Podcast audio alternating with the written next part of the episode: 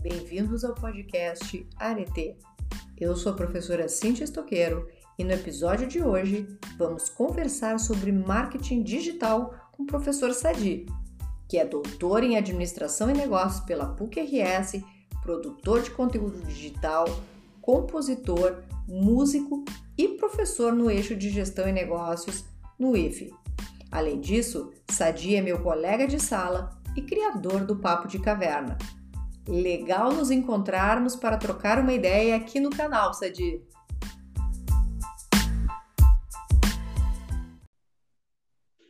Ô, Cíntia, tudo bom? Muito legal mesmo. Inicialmente, eu quero agradecer muito a oportunidade, é uma honra estar aqui contigo, uma pessoa que eu admiro muito, né? E espero que a nossa conversa hoje renda frutos para as pessoas né, em cima do marketing digital, tirando dúvidas e até mesmo dando ideias daqui a pouco, né? Muito bom. Isso aí, Sadi. Então, para começar nossa conversa, eu vou te pedir para contar um pouco sobre como surgiu essa tua ideia de lançar o canal no YouTube e o blog chamado Papo de Caverna. Certo, Cíntia. Bom, uh, na verdade, é uma história longa, eu vou resumir ela aqui, né? Eu já venho, é, digamos assim, amadurecendo essa ideia há muito tempo. Eu gosto muito de ler sobre filosofia, psicologia, né? E há um bom tempo eu vinha pensando em montar esse tipo de estrutura.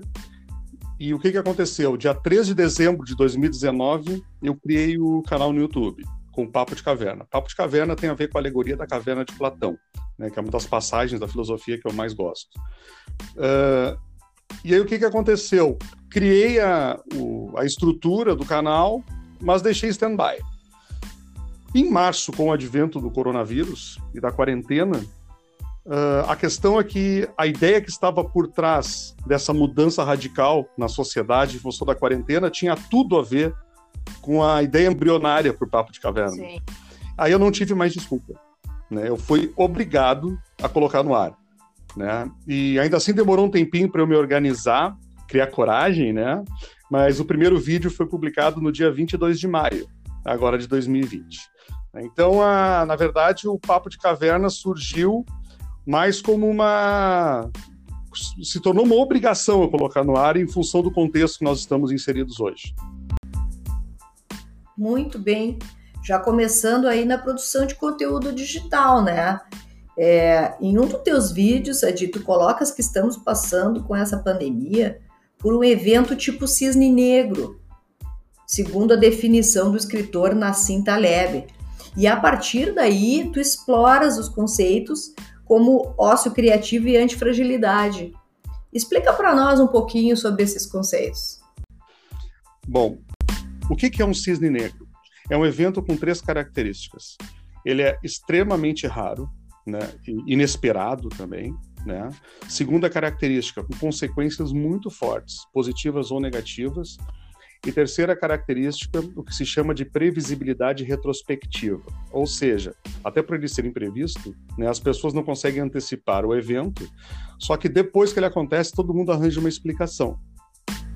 Eu acredito que pela para a grande maioria da, da humanidade o que aconteceu com o coronavírus foi totalmente inesperado, de consequências, não precisa nem falar sobre isso, né? Negativas, terríveis, né?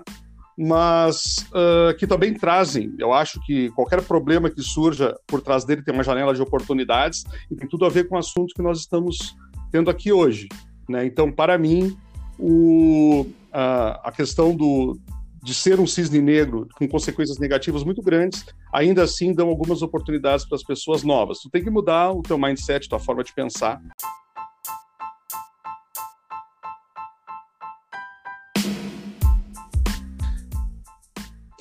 Bom, uh, falando agora então do ócio criativo, uhum. né? A palavra ócio, uh, uh, se a gente pegar na Grécia Antiga, né? Ela estava ela era utilizada como contrário de trabalho, e o trabalho estava associado ao suor, com exceção dos esportes, né?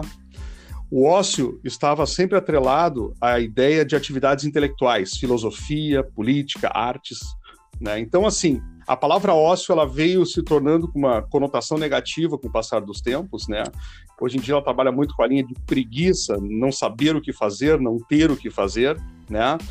E nessa linha, o sociólogo italiano Domenico De Masi, né, no ano 2000, ele criou, fez um livro, né, escreveu, cunhando o termo ócio criativo, que fala justamente uh, o contrário disso. É, é, uma retomada, digamos assim, da, da ideia do ócio, como nós tínhamos na Grécia Antiga, mas com uma ideia mais atualizada. Né? Uh, seria a junção de trabalho, lazer e estudo. Né? Uh, e o que, que aconteceu com a quarentena? Um ócio compulsório. Né? O problema que se tem é que então eu posso encarar o ócio de uma forma positiva ou negativa. Que, que nós vamos fazer com esse ócio compulsório? Bom, nós temos que aproveitar, então, uh, retomando o que eu falei antes, essa janela de oportunidades, digamos assim. Né? Então, uh, a ideia do ócio criativo veio para justamente contrapor a ideia do cisne negro. E eu juntei, então, as duas, essas duas ideias. O que é o antifrágil, né? Uh, o cisne negro, então, vem, ele acontece e fragiliza as pessoas. O próprio Nassim Taleb criou um termo que seria a antifragilidade. O que, que seria? É a forma correta de lidar com o cisne negro. Traduzindo para o nosso dia a dia, né, a nossa atualidade, como é que eu vou lidar com o coronavírus? Eu preciso lidar de uma forma que ele não me fragilize. Analisando tudo que eu estou dizendo, eu vi que o, o conceito de ócio criativo era fundamental para nos tornarmos antifrágeis perante o cisne negro, que seria o coronavírus, tá? E o marketing digital tem tudo a ver com essa forma de lidar com esse ócio compulsório de forma criativa e nos tornando antifrágil. Bom, Sadi, pensando então nos efeitos dessa pandemia, acho que todo mundo vai concordar que o distanciamento social teve um impacto gigantesco nos negócios, né? E levou empreendedores, empresários, trabalhadores informais a ter que buscar métodos alternativos para conduzir os seus negócios, que certamente acabou incluindo o uso do marketing digital, que é o nosso tópico de hoje. Tu podes falar um pouco sobre essa migração abrupta e talvez inevitável para esse tipo de marketing?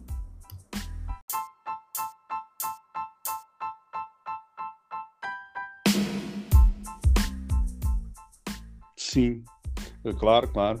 Muito importante. Uh, eu vejo o seguinte, gente. Uh, eu vejo em dois níveis isso. Um nível consciente, né, necessário, por necessidade, essa transformação, e um nível que está ainda subconsciente ou está sendo ignorado, eu já vou explicar por quê, e isso é muito temerário. Num nível de necessidade e de consciência, nós estamos nisso que tu falaste, empresários, empreendedores, né, trabalhadores informais, uh, que eles foram estão sendo obrigados a mudar porque tem que pagar os salários, tem que pagar as contas, né? Uh, e isso está fazendo com que as pessoas acabem migrando. Começou muito com online, né? O online já uh, surgiu na, desde o início da quarentena e aí despertou para essa questão digital e agora, pela própria questão, como tu falaste, de isolamento social, quanto mais negócio tu puderes fazer sem ter que ter o contato, ou seja, utilizando a infra digital, melhor daqui para frente, né? Eu acho que atrelado a isso também está se vendo que isso reduz custos fixos, né? Uh, eu poder deixar, por exemplo, meus funcionários que não são da, da linha de frente, atendendo o cliente, são mais do back office, que a gente chama, eu poder deixar essas pessoas trabalhando em casa, né? Isso reduz meus custos também. Então, assim, uh, eu acho que no primeiro nível, como eu falei, de necessidade, uh, a questão do marketing digital está começando a chamar a atenção dessa turma aí. Eles estão tendo que aprender isso de alguma forma, né? Por, por uma questão contingencial. E o que me preocupa, que eu falei que é temerário, por exemplo, as empresas, pelas dificuldades que estão vivenciando agora, estão começando a fechar e, e tornar, né, demitir as pessoas. Né? Então, o que acontece com isso? O que acontece com isso é que esse movimento de necessidade de marketing digital não é só para essa turma aí, ela é para todos. Né? E isso, por exemplo, é um mote do Papo de Caverna, né, do, da minha estrutura, que eu trabalho muito forte, vou trabalhar daqui para frente, que é o seguinte: ou todo mundo se liga nisso, né? Todo mundo na medida do possível, claro, é utópico isso, né? E quem não estiver com, com essa mentalidade está à margem do marketing digital.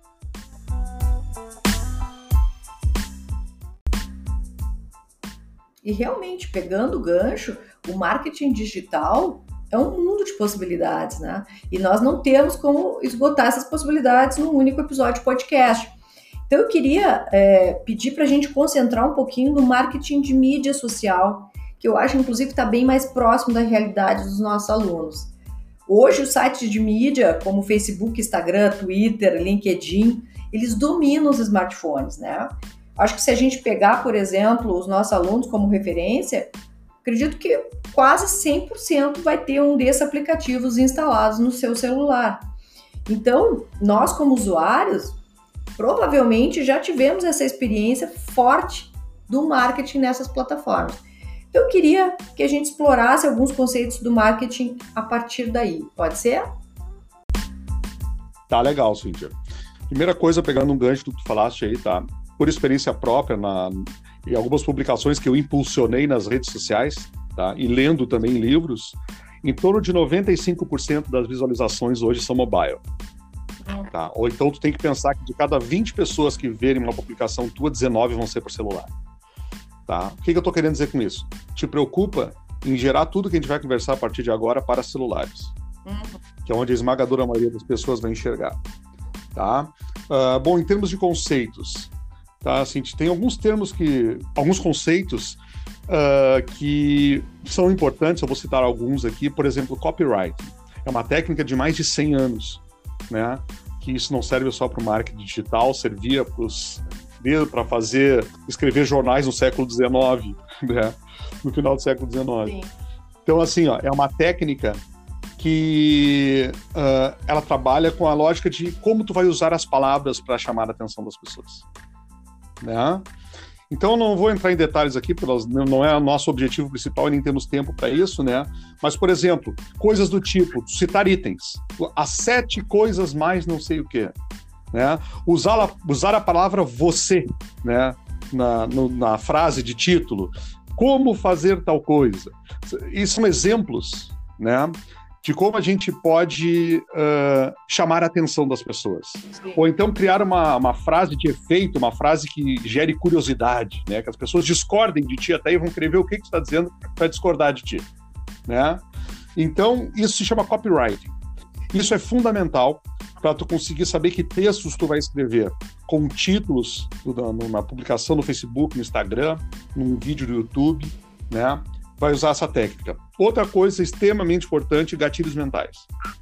Né? Gatilhos mentais uh, é tu trabalhar com a parte subconsciente das pessoas. O marketing tradicional trabalha com a parte consciente, geralmente. O tradicional. O marketing digital ele tende a trabalhar de forma, uma forma correta com o subconsciente. Então, por exemplo, nós temos alguns gatilhos mentais. Autoridade.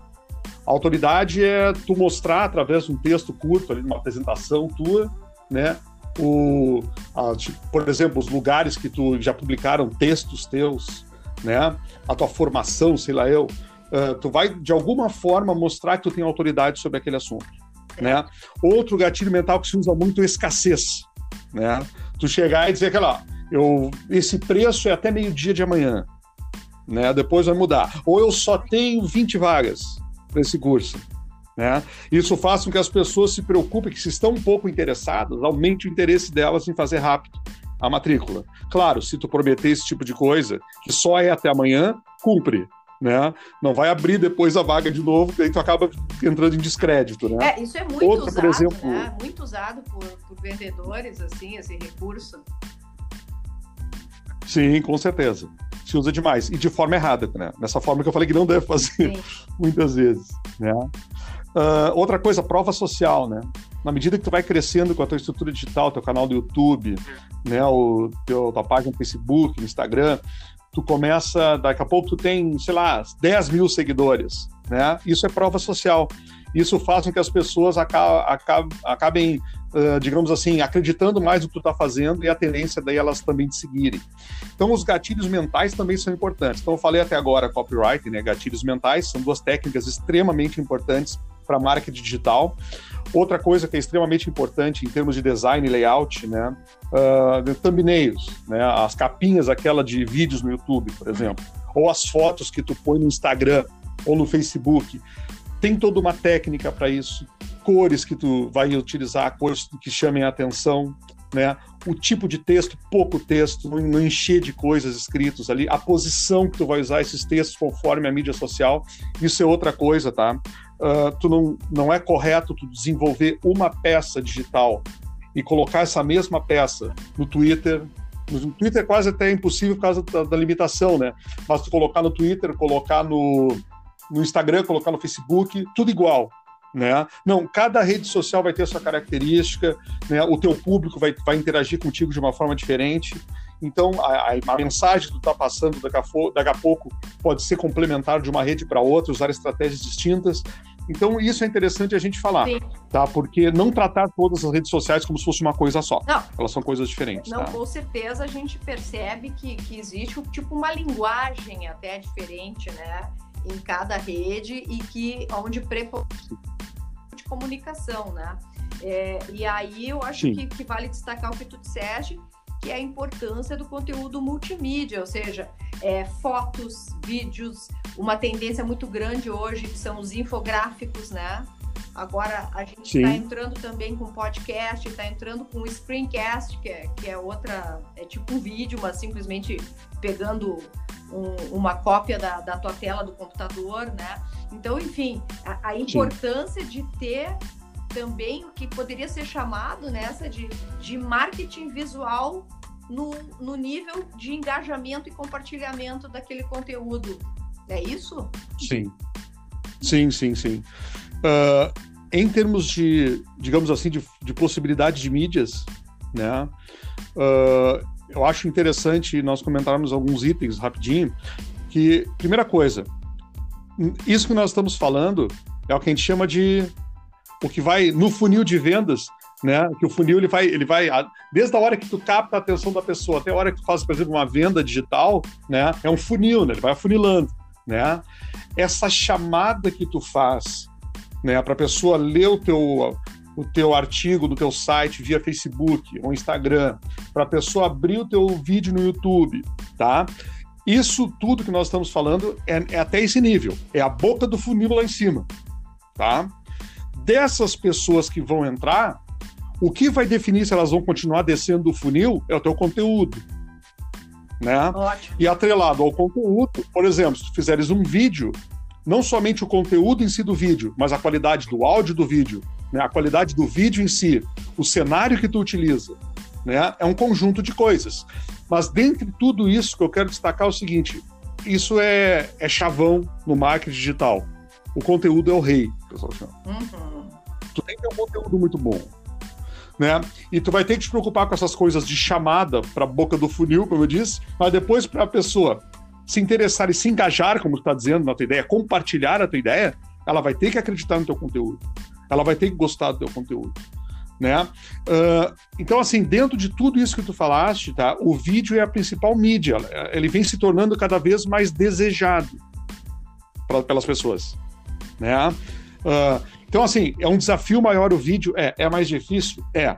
Porque tu tá fazendo estratégia com teus alunos é, é perfeito. Começa pelo podcast, né? Depois vai vai se acostumando e encara o vídeo, para não ter a resistência que eu tive indo direto pro vídeo, como eu te falei. Sim. Né? Mas, assim, uh, tu tem que te preocupar no todo, em tudo isso. Se tu tiver que escolher um caminho que tu vai ter que investir mais forte, se puder chegar no vídeo, melhor, tá? O vídeo ele é mais aceito nesse sentido, tá? Uma outra coisa que eu acho importante, Cíntia, que é fundamental dizer, tá? Tu pode ter uh, 100 mil seguidores uh, no, no, Facebook, tu pode ter 200 mil inscritos lá no teu canal no YouTube, ok, tá? Não tem problema nenhum e é ótimo isso, certo? Só que o que que acontece? Daqui a pouco bate um vento lá na, virado para ti na rede social, no Facebook ou, ou, no YouTube, os caras implicam com o teu conteúdo, eles da noite pro dia tiram o teu conteúdo do ar. Sim. Tá? Então, o que, que eu quero dizer? Além daquela máxima, não colocar todos os ovinhos na mesma cesta, né? Uh, tem uma outra coisa que é muito importante, que é, se possível, cria um site teu. E tudo que tu publicares, joga pro teu site, conteúdo. Entendeu? Se der um problema, o teu site vai te manter em pé. Tá? Uh, o site também é uma certa dificuldade, é um passo um pouquinho maior. Né? Mas eu estou dizendo que se pensar no médio e longo prazo, pense em ter um site também, certo? E aí vem uma coisa que no marketing digital é fundamental. Tu construiu o teu canal no YouTube, começou a publicar coisas e começou a bombar, estou dando exemplo né, no YouTube, e o teu nome está lá, se tu puderes registrar o nome do ComBR, por exemplo, lá no registro.br, faz isso, mesmo que não queira site. Porque amanhã ou depois tu começa a fazer sucesso, aparece um safado lá, registra teu nome, e quando tu for querer montar um site, tu vai ter que pagar 5, 10 mil reais para ele liberar para ti o nome. Ah, entendi. Tu paga 30 reais por ano.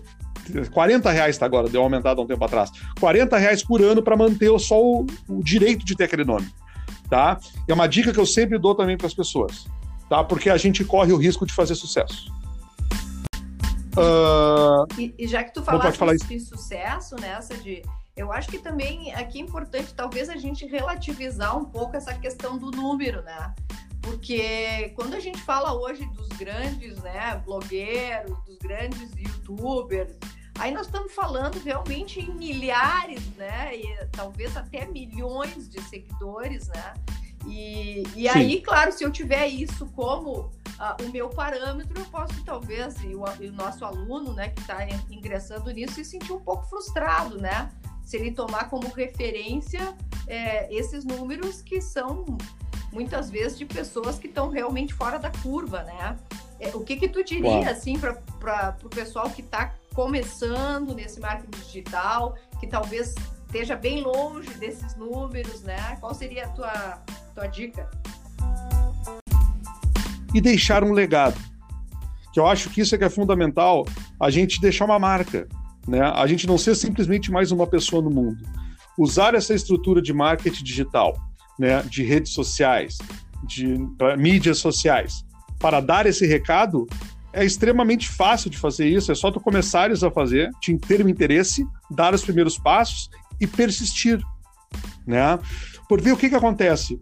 Uh, na verdade, se tu começar a fazer com uma certa periodicidade de publicações, daqui a seis meses, um ano, dois anos, tu vai ter um público bem legal, que seja 100, 200 pessoas seguindo, entendeu? Mas isso dá um prazer enorme.